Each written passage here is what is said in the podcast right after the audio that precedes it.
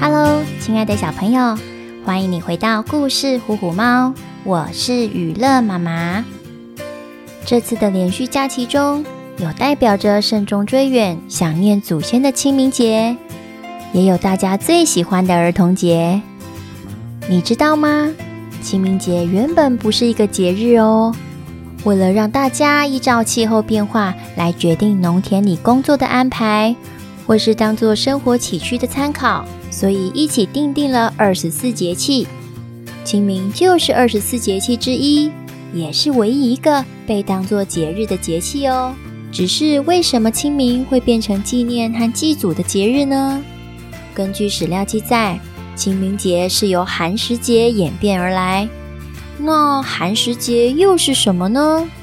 从名称上看来，应该就是当天只能吃凉凉的食物。那每家火锅店都会自动休息一天吗？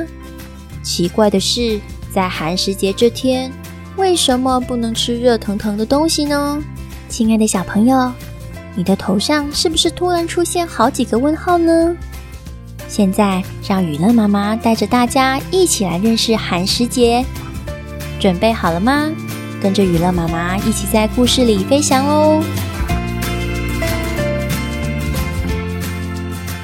在春秋战国时代，各地有许多不同的小国家，类似现在的各个县市。故事发生在晋这个国家，晋国的国君叫做晋献公，他非常宠爱美丽的妃子骊姬，而骊姬对权力有很大的野心。他有个儿子叫做奚齐，因此他常常这样想。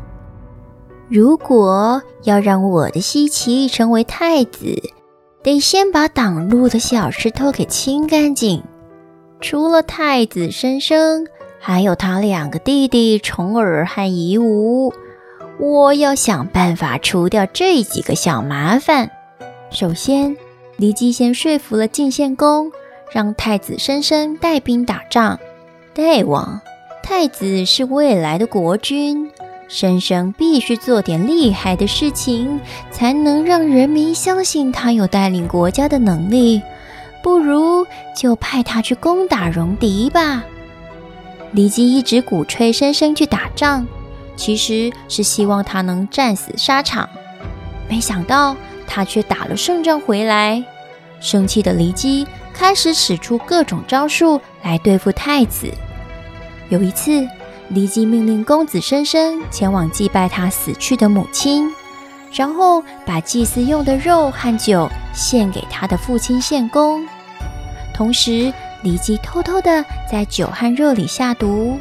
接着，他故意提议：“大王，最近国内不太安定，很多臣子都有叛变的心意。这眼前的酒肉看起来有点可疑。”应该要好好检查一番。晋献公觉得骊姬说的很有道理，就下令检验食物，看有没有问题。没想到负责试吃的小狗狗吃了食物，立刻死翘翘了。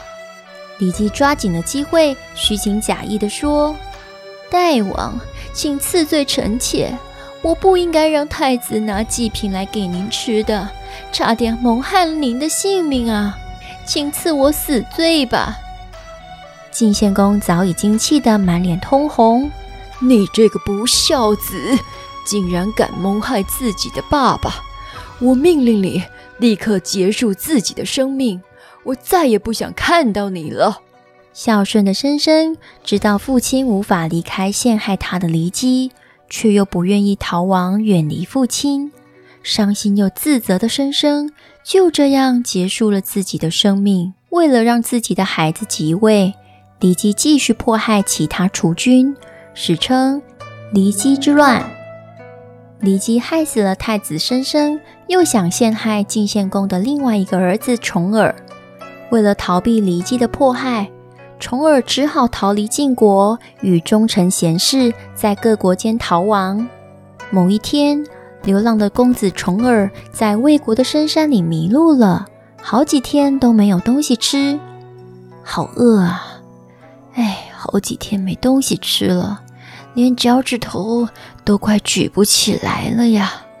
唉，当时跟在重耳身边照顾他的大臣介之推，担心主人饿死，便割下自己的大腿肉，并煮成热汤，让公子重耳充饥。重耳因此才恢复了健康，保下一命。在流亡十九年以后，公子重耳总算回到国家，继承王位，成为春秋五霸之一——晋文公。众爱卿，谢谢你们一路上的陪伴和帮助，才有今天的我。朕要好好赏赐大家。晋文公奖赏了每一个有功劳的大臣，表达感谢。但介之推因为回家探望母亲，竟然就被遗漏了。几个月以后，有个替介之推抱不平的臣子实在忍不住了，他向晋文公说：“圣上，在您流浪的过程中，有个忠心耿耿的臣子介之推，他曾经割下大腿肉给您吃，可别忘了他的功劳啊！”原来当时的救命肉汤是介之推割下自己的大腿肉熬煮而成，幸好有他，我晋文公才能活命啊！晋文公向介之推提出想要报答他的想法，没想到却遭到介之推的婉拒。他带着母亲返回深山隐居，但晋文公并不放弃。他亲自到深山寻找介之推的踪迹，没想到他心意已决，必不见面。国君，不如放火烧山，三面点火，留下一方。当大火一起，介之推自然会自己走出来的。晋文公叹了一口气说：“唉，也只能试试看了呀。来人呀！”立刻放火烧绵山，大火就这样烧了三天三夜。只是介之推并没有出来。等火熄灭以后，人们看见介之推和他的母亲被烧死在一棵柳树下。伤心的晋文公在灰烬旁发现了一小片残留红色写字的衣服。上面写着介之推对晋文公的感谢和期待：“割肉奉君尽丹心，但愿主公常清明。柳下做鬼终不见，强似伴君作谏臣。倘若主公心有我，忆我之时常自省。臣在九泉心无愧，勤政清明复清明。”悲伤又后悔的晋文公，为了纪念介之推，把绵山改叫做介山，并且把介之推被烧死的那天定为寒食节，也就是在每年冬至以后第一百零五天，大约是在清明节的前一两天。从此以后，每年的寒食节都要禁止开火，只能吃凉凉的食物，以表达永远记得介之推的心意。而晋文公也总是把介之推的血书带在身上，随时警惕自己要好好治理国家。最后，他真的成为了春秋时代的霸主。在晋文公的治理下，百姓们安居乐业。时间过得很快，隔年的寒食节又到了。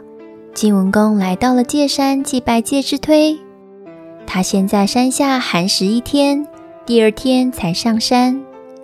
当晋文公爬上山时，发现介之推死去的那棵柳树下已经长出了翠绿的枝叶，死而复活。他折下了一枝柳条，编成一个圈圈戴在头上。其他的臣子也学晋文公折下柳枝插在头上。晋文公把这一棵柳树命名为清明柳，这一天定为清明节。从此以后，每年到了清明节，人们就会把柳条围成圈圈戴在头上，再把柳条插在房前屋后，以表示怀念。这就是清明节折柳插头的习俗。因为寒食节的日期在清明节的前一两天，所以后世就把寒食节的习俗一起并入清明节里。无论是寒食节或是清明节，都是对祖先或重要的人表示感谢和怀念。